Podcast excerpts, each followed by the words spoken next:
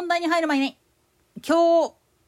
もういろいろとね、今まで使ってたキャリアさんだと高すぎるんで、通信代にしろ何にしろ、いろいろ経費を抑えるために、キャリアを変えました。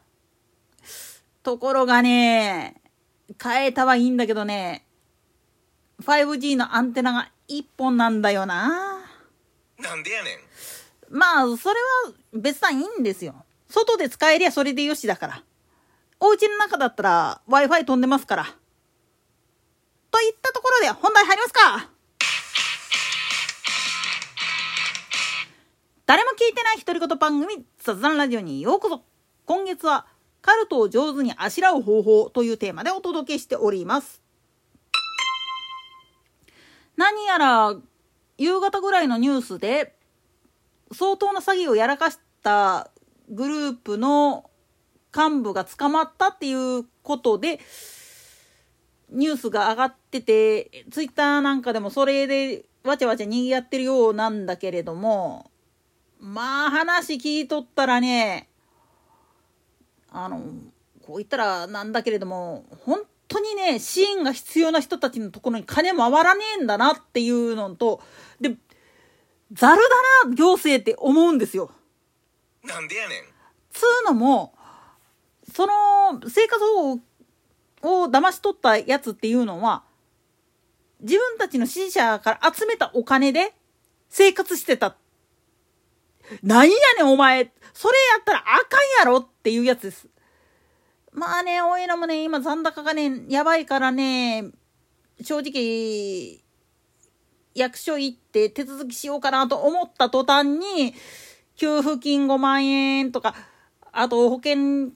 がもうちょいで降りてくるとかっていう状態のもんだから、まだ申請出せないんですよね。こればっかりはね、なかなか難しいんだわ。難しいといえば、まあ、いわゆる介護疲れで無理心中とかっていう話を聞いたりすると、なんでって思うかもしんないけど、これもこれで一つのカルトなんですよ。なんでやねん。一つのカルトにはまってしまうと、人助けは自分の方から人助けすることに関しては全然平気なんだけど、身内とかを、が、まあ言ってみると他人様に迷惑かけるのはよろしくないっていう概念で、まあ言ってみるとマインドコントロールされているがために疲れてくるんですよ。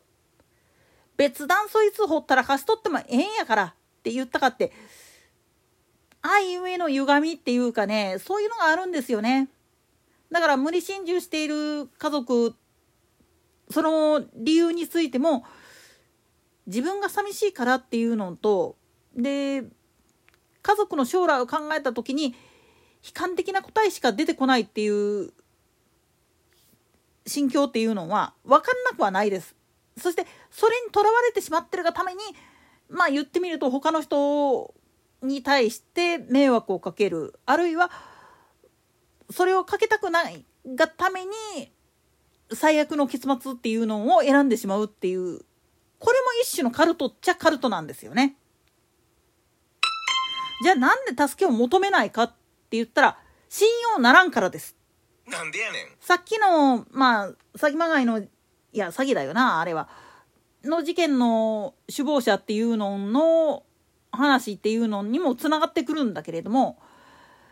行政が、こっち側が必死になって SOS を出してたとしても、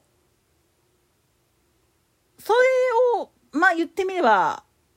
信じてもらえずに蹴られた人たちっていうのはどこ行きゃいいんだっていう話になってくるんですよね。で逆にそういうふうなことせんでも生活保護を受けられる人っていうのはもちろんや役所に対してしょっちゅう通ってたとかっていうつてがあってっていう部分もあるんだけれどもやっぱりねどうしても行政の抜け道っていうかそういうのを知ってるがためにやってる部分っていうのがすげえでかいんですよね。だから無職でもなんでまあ言ってみると生活保護を受けてひいひいな生活してるはずなのにそんな裕福なことできんねんっていう話になってくるわけなんですよ。大体ね本当に困ってる人っていうのはね助けを求めないんですよ。なんでやねん。これねあのー、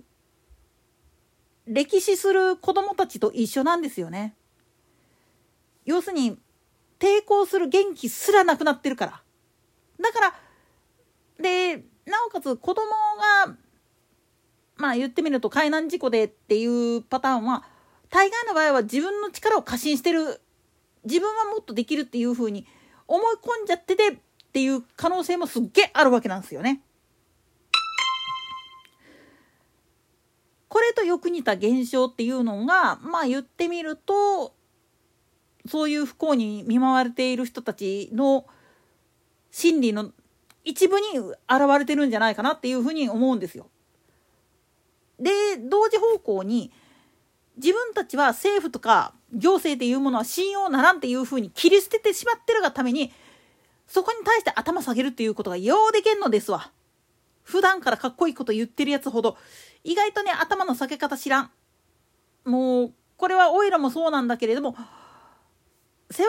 になってる人たちに対しての恩の返し方っていうのを知らんのやろっていうふうに言われるけどそらしゃあないで。普段からそういうふうになってるんやから。なんでやねん。情だけでまあつとも兄が昔言ってた言葉なんだけど恋と愛と情というのは大体5段階あって最終的に愛が行き過ぎたところで像が生まれる前にもう自動的に動く形になってしまうもうそこには愛はない情だけで動いてるんだっていう考え方を言ってたんだけどまさしくそれなんですよね。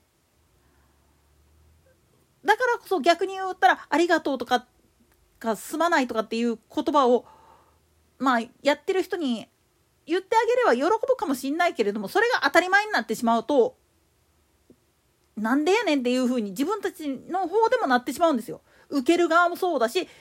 与える側もっていう形なんです。だから一旦リセットを押すっていうことはすっげえ大事なんだけどそのリセットの押し方を間違えてるからみんな追い詰められちゃうんですよね。迷惑をかけたくないからこれ以上世話になりたくないからって言って断る。あるいは自分たちの方で疲れたっていうのが言えないがために言ってしまうとその人どこ行ってしまうのかわからないからあるいは最後まで自分が面倒を見るんだっつって抱え込んじゃってるこれをどうにかしたいって思ってても信用してくれないからドライもできない。これも一つのカルトなんですよね。つまり没入状態になってしまってる人を本当の意味で救済しようと思ったらそこから引っ張り出すのかそれともそれごと丸ごと包んだ上で救済するかなかなか難しいんですよね結局は。だからこそまあ言ってみるとだんだん自分以外の姿が見えなくなってきた時にどう対応してやればいいのかどういうふうな対応が一番合ってるのかっていうのに迷うわけなんです。そしてみんな見落として変なところで悪事働いてるやつらが